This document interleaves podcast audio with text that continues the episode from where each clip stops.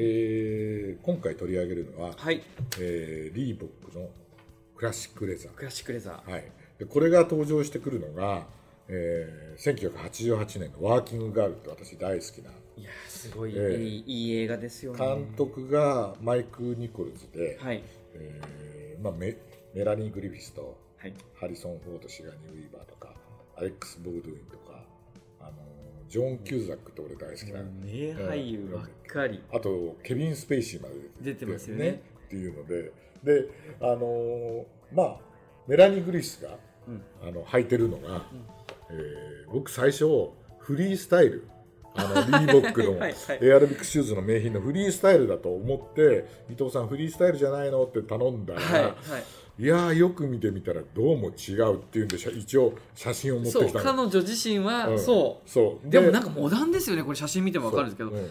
こうテーラーのジャケットに、うん。うんもうこの当時からやっぱりスニーカー合わせてるってすごいですよね。そう。うん、でねあの、はい。これはねスニーカー文化論っていうねうんあの日経新聞出版社から出てる本があってここに書いてあるんだけどでねあの88年にはハリウッド映画「ワーキングガール」の中で秘書役として出演したメラニー・グリスがスーツを着てストッキングを履いた上に白いソックスでスニーカーっていう格好で出てくると。でこれはやっぱりねこの時代にあのジェーン・ホンダがさ、ワークアウトっていうさ、あのねあれ本を出したんだっけ、そうです。でアメリカであの大ブーム。大ブーム。でまああの前のスニーカーの時にある。僕だから86年から7年にはい。ニューヨークにいるんですよ。ああそうなんです、ね、そう。でそしたらねその当時もう見てらっしゃるってことそうそう。それで正直言ってね街中にリーボックを履いた人がねあ現れて、でも俺ねあのフリースタイルをうちの家内にはい。買ってきたのよ、あそう。これがニューヨークで流行ってるよっていうぐらいもう本当にかっこいい。ニューヨークから、うんうん、ででおあのー僕はこれがねどうもねオリビア・ニュートン・ジョンのフィジカルとリンクしてるんじゃないかなと思って調べたらフィジカルはねね。フィジカルはね81年からね82年ぐらいなんだね。もうちょっと前ぐらいなのよね。でもそのぐらいからあって、はい。頭の中にはフィジカルフィジカルってね、あの音楽が流れてて、はい。みんなはい。もうあのエアロビクスをやってて、はいはい。ででなんと、ん。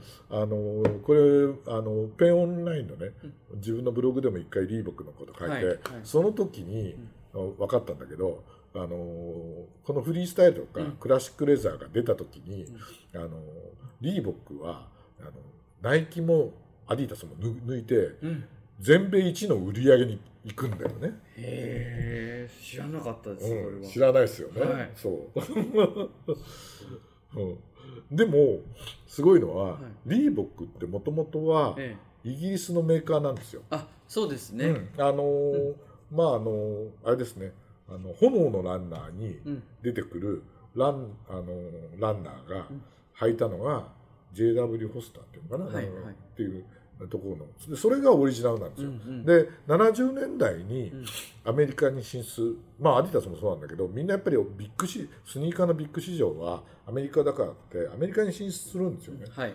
で、えーその時にあの作ったのがこのフリースタイルでありクラシックレザーでああってどうもねえーっととある本によるとはい。なんかね間違ってあの革をオーダーしたのがうん入ってきちゃって、ん。それがうん。ガーメントレザーだったらしいんですよね。医療用のレザー。あでーはいはい。あの医療に使うレザーとはい。靴に使うレザーは全然厚さが違うんですよ、はい。厚さもクオリティも、はいはい。でたまたまソフトレザーが入ってきちゃったんで。薄いってことですね。薄くて柔らかい。あそでそれでスニーカーを作っちゃったらやっぱり女性を中心にこんなに。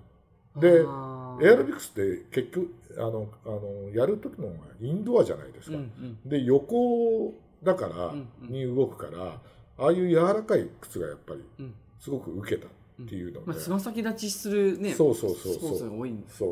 それで本当に86年か7年ニューヨーク行った時は本当にね街中リーボックえっていうのが見ましてねすごいなっていう。いやだからストッキング履いて白いソックス履いてスニーカーっていうところがもうそのワークアウトのそのっぽいですよね。そこから。でちなみにこのワーキングガールに出てきた人は、えーリーボックにその後もご縁がありまして、うんうん。シガニー・ウィーバーは、はい。エイリアン2ででエイリアンあのあの後ですよね、うんあの後ですよ。そうですよね、うん。でエイリアンのあの、えーなんとかトランパーっていうね、はいはいはい。あのエイリアン2で、あのベル黒になってる、はい、を履くじゃないですか。でハリソン・フォードもその後の「心の旅」っていう映画で それでリーボックを履くからなんか縁があるんだなってね。あでも当時やっぱりリーボック1位になってたぐらいだからやっぱ履かれてたんですね、そう。ね。そう。でそれがいまだに変えるっていうのがすごいところですよね。そうですよね、うん、でもクラシックレザーを今見てみるともうあのラストもこうやって見てもらったらあれなんですけど、細いですし、うん。すごいかっこいいんですよ、うん。で白一色がいいし、はい。で相変わらずん。横にはやっぱりイギリスをね、象徴するさあの、まあユニオンジャックが入ってる入ってるさこの意外にね、うん。イギリスのスニーカーってないんでないよね。少ないよね。ックはなかなかそいいと思います。ういいと思うよね、はい。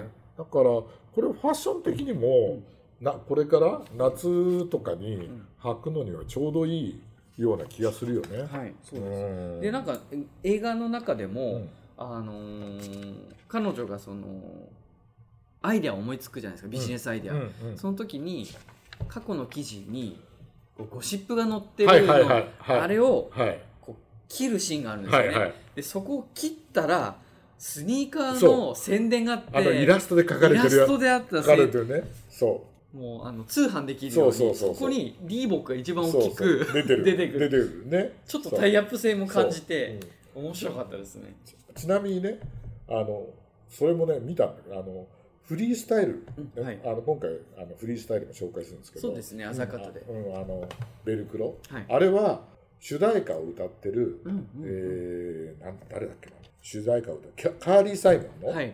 あのレッツ・ザ・リバー・ラン」っていううん。すごい有名な歌があもうる超大ヒットです、大ヒットした。あれの、えーミュージックビデオにはフリースタイルが出てくるらしいんだけど そうでそれでふ あの YouTube で確認しそう俺 YouTube で見たんだけど一瞬あのねフェリーに乗ってくるとこ一瞬だけこう通り過ぎるだけで何度やっても確認はできないのまた悩ませる感じですね僕。あれさもうやっぱりハイビジョンの映画だったらあのピッと止めて確認できるんだけど昔の映画はそこまでさ確認できないよね。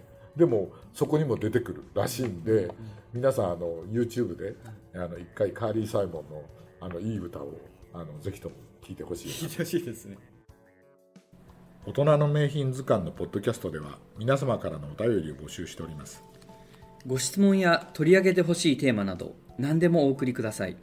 詳しくはポッドキャストの概要欄をご覧ください。